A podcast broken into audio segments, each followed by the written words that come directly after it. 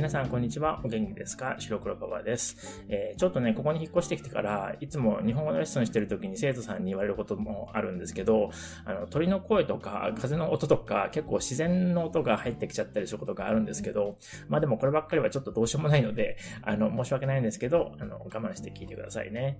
えー、僕が今住んでるところでは、えっ、ー、と、先週ぐらいまでは気温が高くても風は冷たい感じだったんですけど、えっ、と、3、4日前ぐらいからかな、あの、なんかちょっと暖かくなってきたというか、結構もう暑いなって感じになってきてますね。えまあちょっと、あの、エアコンは、まあ、いらないぐらいかなと思うんですけど、あの、扇風機ぐらいはあった方がいいかなと思って、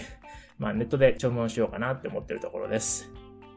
えー、先週末から今週の初めにかけて、遅れに遅れていた家具が、あの、前回ぐらいにあの話してたネットで注文した家具のことね、あの、それがやっと届いて、えっと、火曜日に最後のベッドのフレームがあの届いて、やっと全部完了しました。え、今もこのポッドキャストを、あの、届いた机の上で、やっと机の上にラップトップを置いて、録音できているんですけど、あの、家具が届いたのはいいんですけど、まあ、全部部品バラバラで箱に入ってくるので、どの家具も組み立てないといけないんですよね。それが結構めんどくさくて、説明書とかもあるんですけど、すごいなんか分かりにくかったり、あの図がちょっとずつ間違ってたりとかして、それでまあちょっとだけなんですけど、手こずったりとかして、まあ一つの家具で1時間ぐらいはかかったかな、平均して。でももっとかかったのもあるかもしれないですね。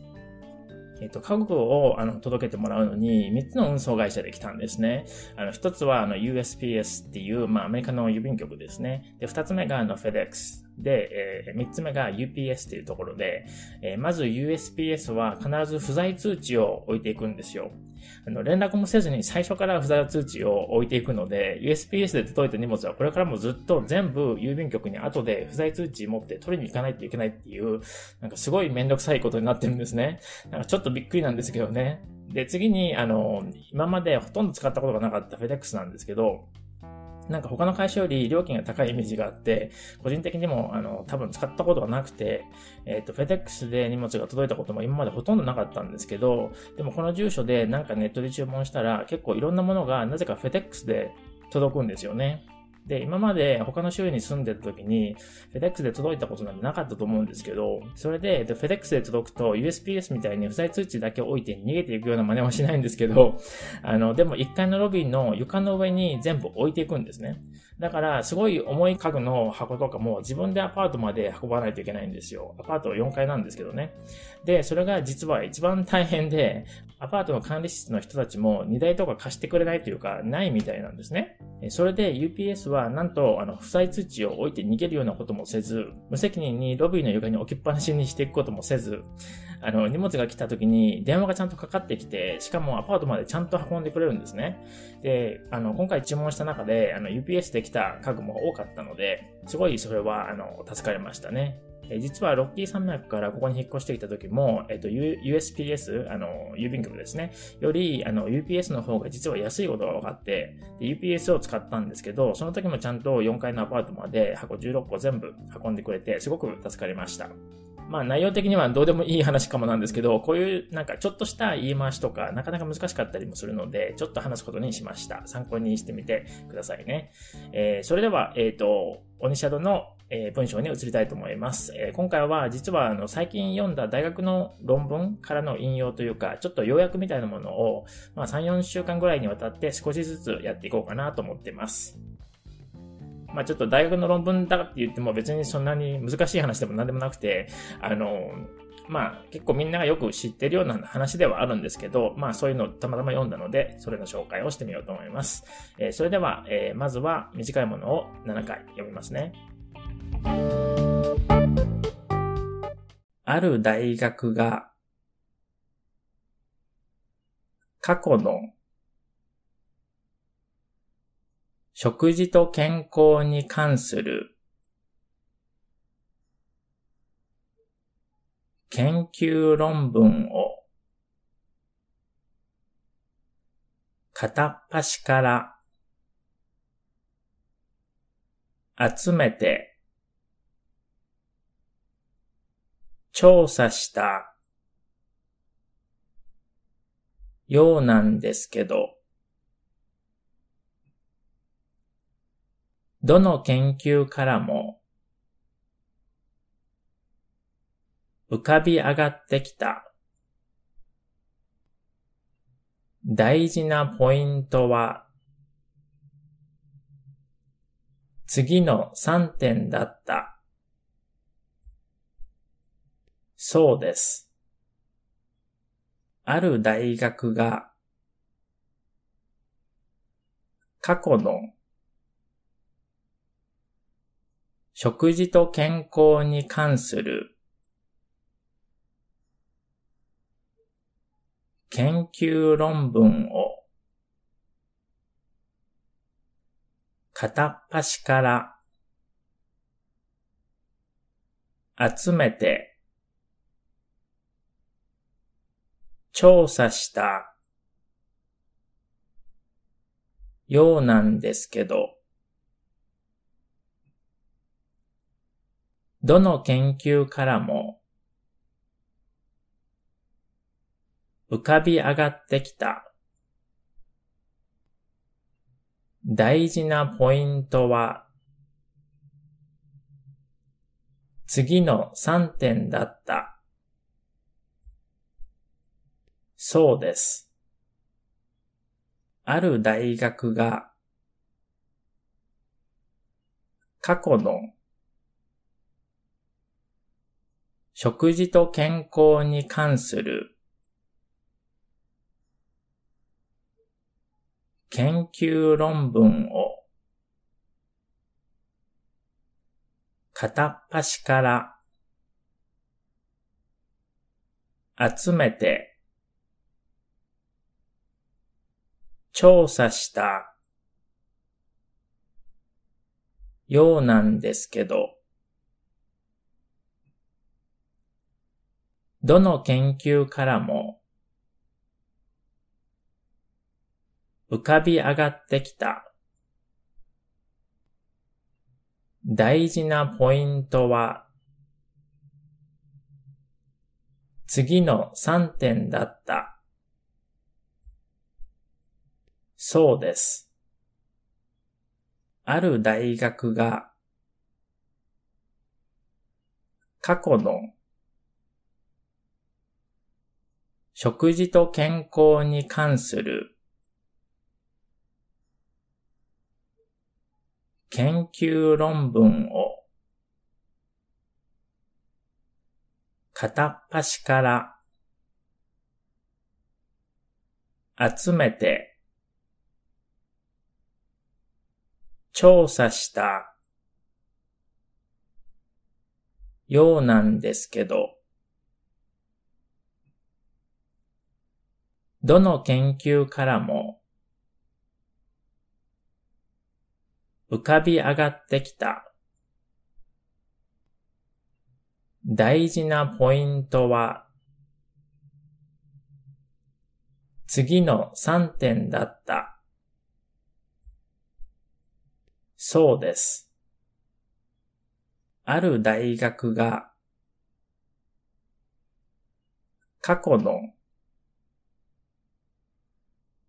食事と健康に関する研究論文を片っ端から集めて調査したようなんですけど、どの研究からも浮かび上がってきた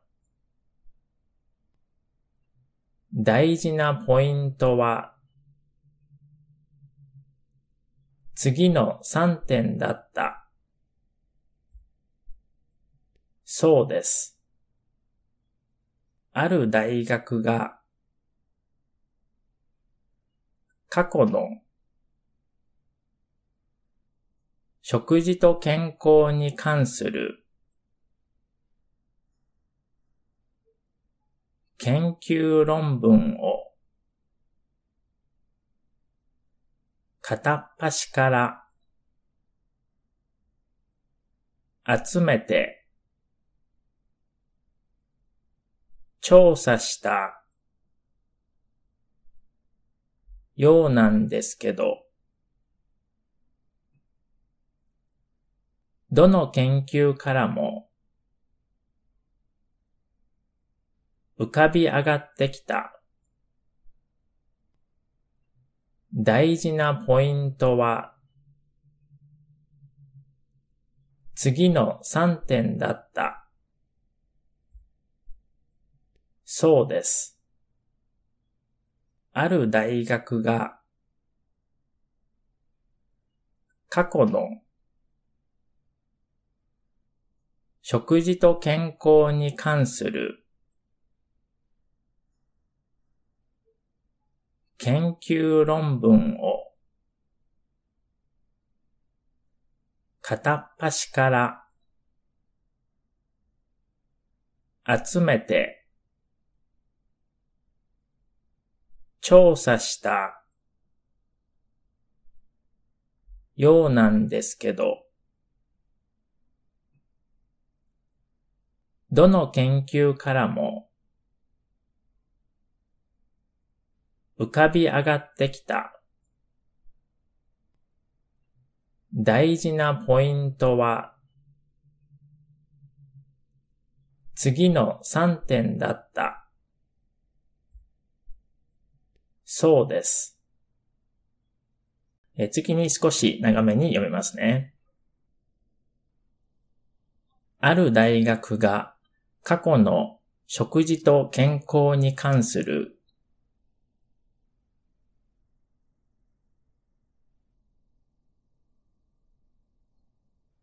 研究論文を片っ端から集めて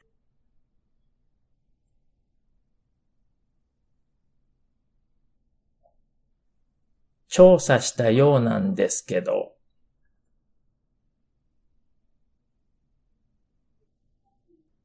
どの研究からも浮かび上がってきた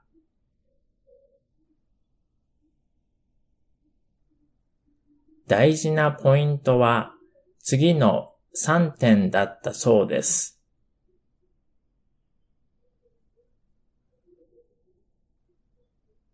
ある大学が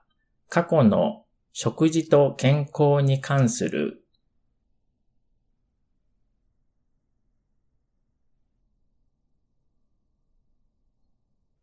研究論文を片っ端から集めて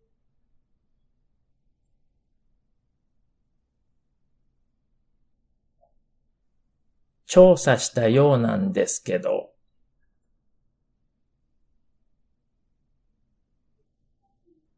どの研究からも浮かび上がってきた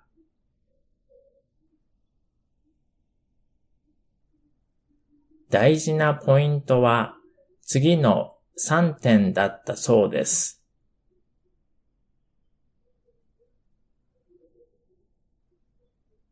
ある大学が過去の食事と健康に関する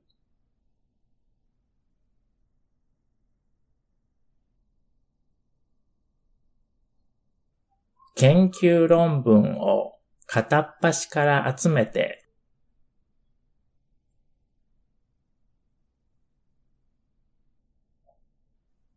調査したようなんですけど、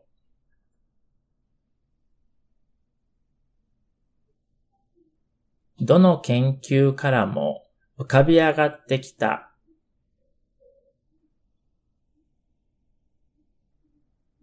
大事なポイントは次の3点だったそうです。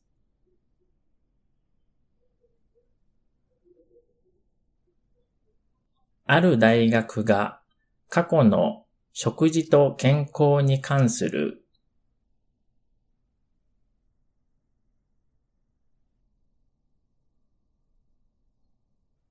研究論文を片っ端から集めて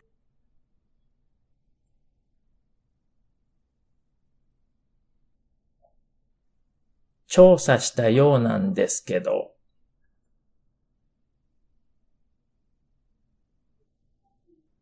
どの研究からも浮かび上がってきた。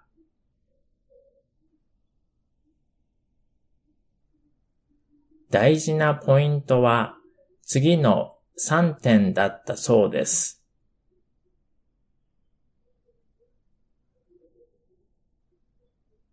ある大学が過去の食事と健康に関する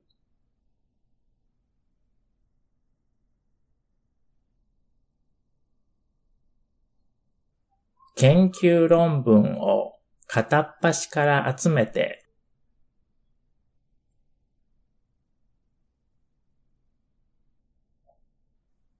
調査したようなんですけど、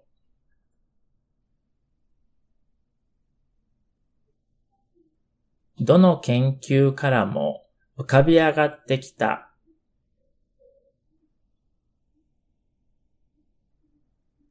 大事なポイントは次の3点だったそうです。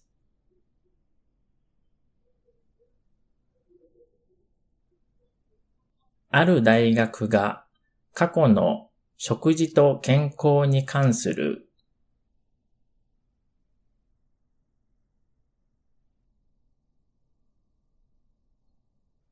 研究論文を片っ端から集めて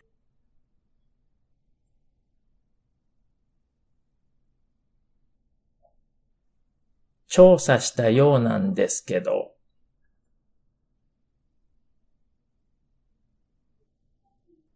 どの研究からも浮かび上がってきた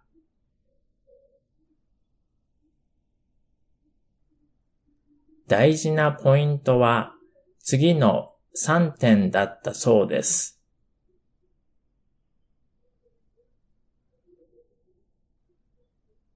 ある大学が過去の食事と健康に関する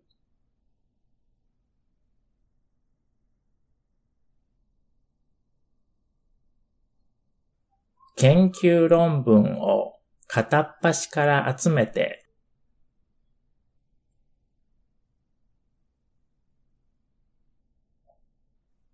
調査したようなんですけど、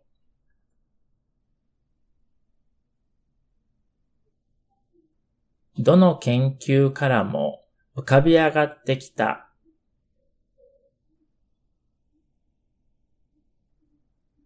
大事なポイントは次の3点だったそうです。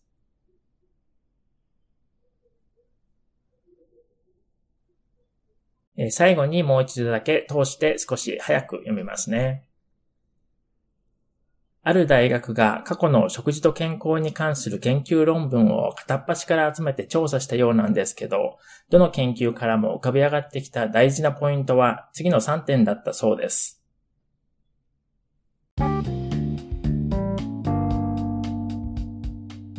皆さん、こんにちは。お元気ですか？白黒パパです。えー、ちょっとね、ここに引っ越してきてから、いつも日本語のレッスンしてる時に生徒さんに言われることもあるんですけど、あの、鳥の声とか、風の音とか、結構自然の音が入ってきちゃったりすることがあるんですけど、まあでもこればっかりはちょっとどうしようもないので、あの、申し訳ないんですけど、あの、我慢して聞いてくださいね。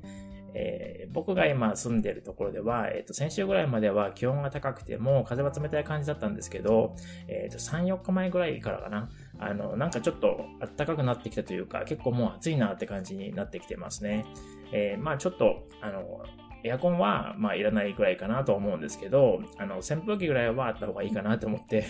まあネットで注文しようかなって思ってるところです。えー、先週末から今週の初めにかけて、遅れに遅れていた家具が、あの、前回ぐらいにあの話してたネットで注文した家具のことね、あの、それがやっと届いて、えっと、火曜日に最後のベッドのフレームがあの届いて、やっと全部完了しました。えー、今もこのポッドキャストを、あの、届いた机の上で、やっと机の上にラップトップを置いて、録音できているんですけど、あの、家具が届いたのはいいんですけど、まあ、全部部品バラバラで箱に入ってくるので、どの家具も組み立てないといけないんですよね。それが結構めんどくさくて、説明書とかもあるんですけど、すごいなんか分かりにくかったり、あの図がちょっとずつ間違ってたりとかして、それでまあちょっとだけなんですけど、手こずったりとかして、まあ一つの家具で1時間ぐらいはかかったかな、平均して。でももっとかかったのもあるかもしれないですね。えっ、と、家具をあの届けてもらうのに3つの運送会社で来たんですね。あの、1つはあの USPS っていう、まあアメリカの郵便局ですね。で、2つ目がの FedEx。で、えー、3つ目が UPS というところで、えー、まず USPS は必ず不在通知を置いていくんですよ。あの、連絡もせずに最初から不在通知を置いていくので、USPS で届いた荷物はこれからもずっと全部郵便局に後で不在通知持って取りに行かないといけないっていう、なんかすごいめんどくさいことになってるんですね。なんかちょっとびっくりなんですけどね。で、次に、あの、今までほとんど使ったことがなかった FedEx なんですけど、なんか他の会社より料金が高いイメージがあって、個人的にも、あの、多分使ったことがなくて、えっ、ー、と、FedEx で荷物が届いたことも今までほとんどなかったんですけど、でもこの住所でなんかネットで注文したら、結構いろんなものがなぜか FedEx で届くんですよね。で、今まで他の州に住んでた時に、FedEx で届いたことなんてなかったと思うんですけど、それで、で FedEx で届くと USPS みたいに不在通知だけ置いて逃げていくような真似はしないんですけど、あの、でも1階のロビーの床の上に全部置いていくんですね。だから、すごい重い家具の箱とかも自分でアパートまで運ばないといけないんですよ。アパート4階なんですけどね。で、それが実は一番大変で、アパートの管理室の人たちも荷台とか貸してくれないというか、ないみたいなんですね。それで UPS はなんと、あの、不在通知を置いて逃げるようなこともせず、無責任にロビーの床に置きっぱなしにしていくこともせず、あの、荷物が来た時に電話がちゃんとかかってきて、しかもアパートまでちゃんと運んでくれるんですね。で、あの、今回注文した中で、あの、UPS で来た家具も多かったので、すごいそれは、あの、助かりましたね。実はロッキー山脈からここに引っ越してきた時も、えっと、USPS、あの、郵便局ですね。より、あの、UPS の方が実は安いことが分かって、UPS を使ったんですけど、その時もちゃんと4階のアパートまで箱16個全部運んでくれて、すごく助かりました。まあ内容的にはどうでもいい話かもなんですけど、こういうなんかちょっとした言い回しとかなかなか難しかったりもするので、ちょっと話すことにしました。参考にしてみてくださいね。えー、それでは、えっ、ー、と、オニシャドのえ文章に移りたいと思います。え今回は実はあの最近読んだ大学の論文からの引用というか、ちょっと要約みたいなものを、まあ、3、4週間ぐらいにわたって少しずつやっていこうかなと思ってます。まあちょっと大学の論文だって言っても別にそんなに難しい話でも何でもなくて、あの、まあ結構みんながよく知ってるような話ではあるんですけど、まあそういうのをたまたま読んだので、それの紹介をしてみようと思います。えー、それでは、えー、まずは短いものを7回読みますね。